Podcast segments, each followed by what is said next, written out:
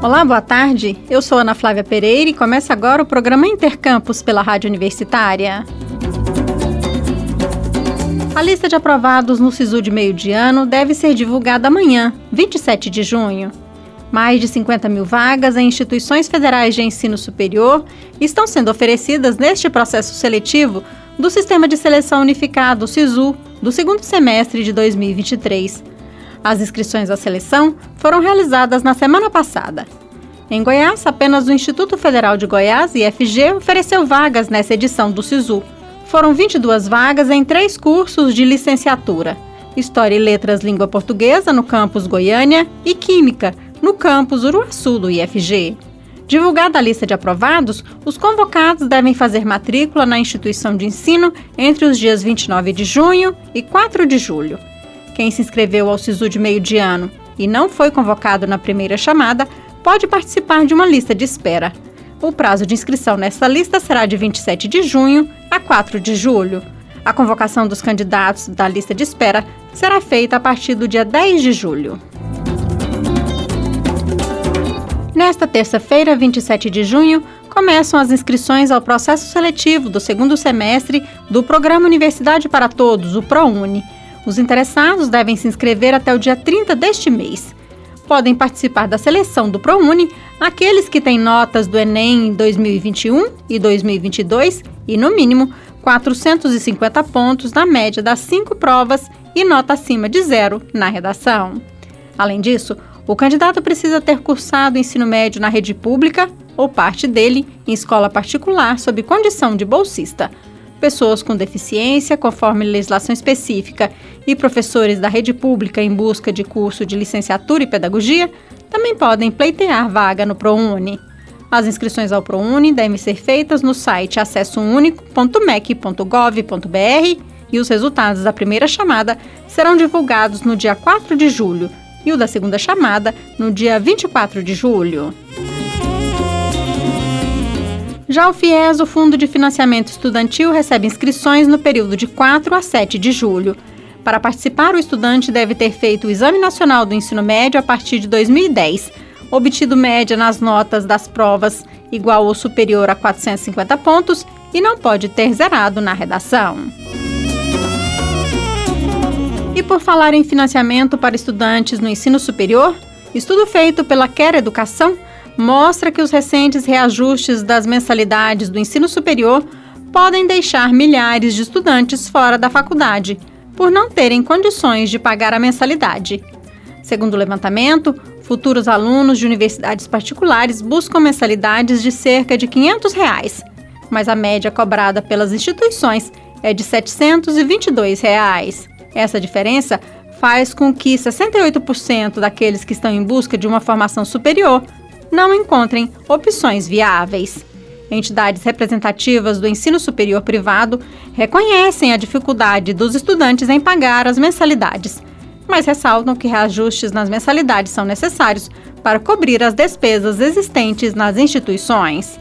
Atualmente, o setor privado concentra 77% das matrículas do ensino superior brasileiro, de acordo com o último censo da educação superior. A Universidade Federal de Goiás lança na manhã da próxima quinta-feira, 29 de junho, projeto da Rede de Inteligência Artificial aplicada às políticas públicas.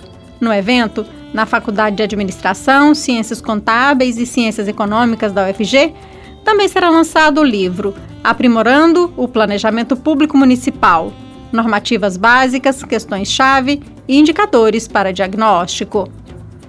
No Boa Semana UFG desta segunda-feira, 26 de junho, a reitora da universidade, professora Angelita Pereira de Lima, e o secretário de Planejamento, Avaliação e Informações Institucionais da UFG, o professor Vicente Ferreira, comentaram sobre a importância desses eventos e como essa rede de inteligência artificial aplicada às políticas públicas deve ajudar gestores públicos na formulação de políticas públicas. O professor Vicente conta como estes projetos começaram na UFG. Tudo começou com uma proposta, um projeto que a gente vem desenvolvendo desde 2019 de produção de, de um guia para elaboração de diagnósticos é, para os municípios goianos. Então, nós, no início desse ano, com essa é, corrida de inteligência artificial, é, nós vimos que poderíamos utilizar é, dessas ferramentas para produzir algo mais acurado, mais maior velocidade, enfim, maior escala. E aí esse esse guia foi a semente, né? Inclusive nós vamos lançar junto com a rede. Esse guia foi a semente é para desenvolver esse projeto de inteligência artificial aplicada às políticas públicas.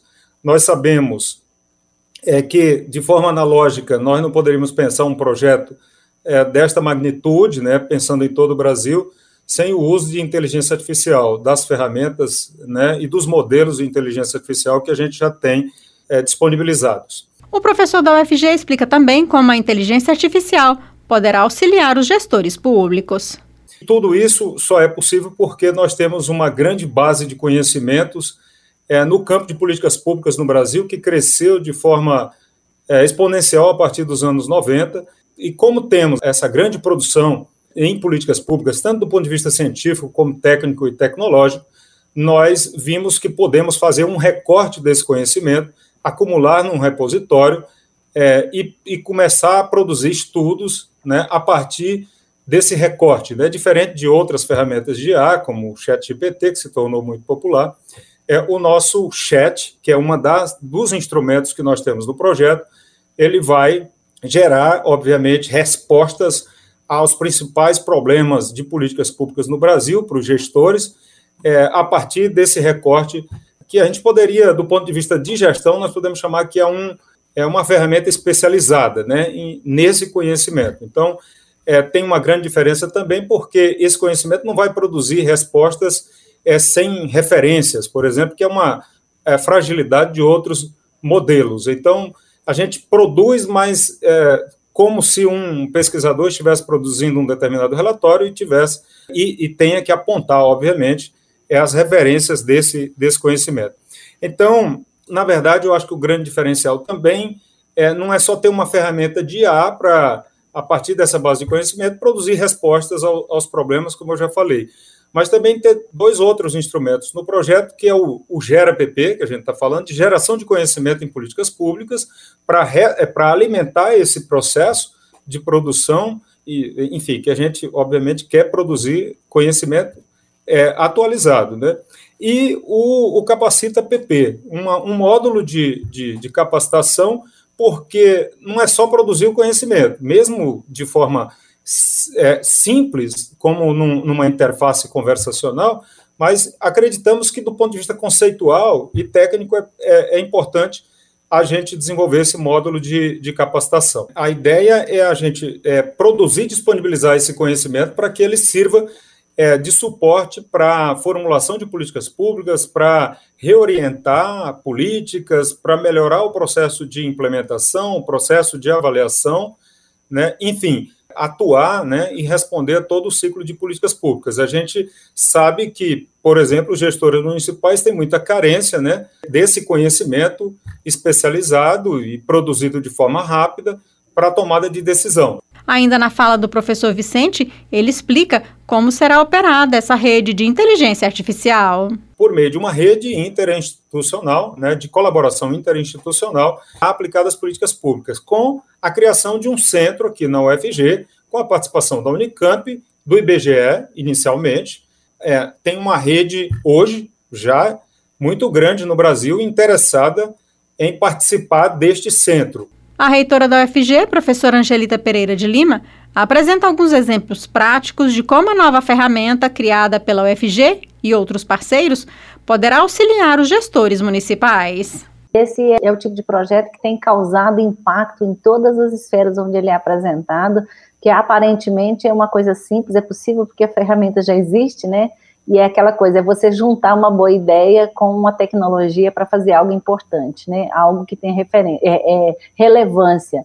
E aí eu fico pensando aqui, ouvindo o professor Vicente, por exemplo, é, se um município, uma prefeita do município quer, é, por exemplo, resolver o problema de resíduos sólidos, mas ela não tem o diagnóstico, é, esse seria uma, um instrumento para poder comparar as, as políticas existentes na, na questão resíduo sólido, diagnosticar a, o problema dos resíduos sólidos, quer dizer, seriam é, possibilidades. Ou, ou, por exemplo, na área de saúde, né, precisa fazer contratar contratar quantos em quanto tempo? Um planejamento de longo prazo, considerando o perfil do, do município, da região.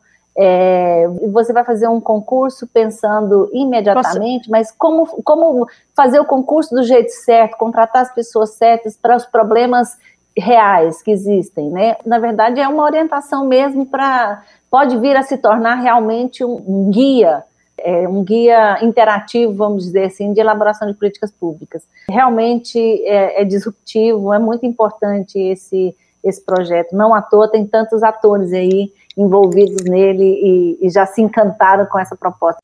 Lembrando que o projeto da Rede de Inteligência Artificial aplicada às políticas públicas e o livro Aprimorando o Planejamento Público Municipal, Normativas Básicas, Questões-Chave e Indicadores para Diagnóstico acontecem nesta quinta-feira, 29 de junho, às 9 horas da manhã, na Faculdade de Administração, Ciências Contábeis e Ciências Econômicas, a Fácil UFG, que fica no campus Samambaia. O Intercampus de hoje fica por aqui. Obrigada pela sua companhia. Amanhã ao meio-dia estaremos de volta. A programação da Rádio Universitária, você já sabe, pode seguir pelo rádio nos 870m, pela internet no site radio.fg.br ou pelo aplicativo MinUFG. A seguir, você acompanha aqui na Rádio Universitária mais um programa de jornalismo, o Universitário Informa. Hoje, nos trabalhos técnicos, nós contamos com as colaborações de Ana Cláudia Rezende e George Barbosa. A todos e todas, obrigada pela audiência e até mais.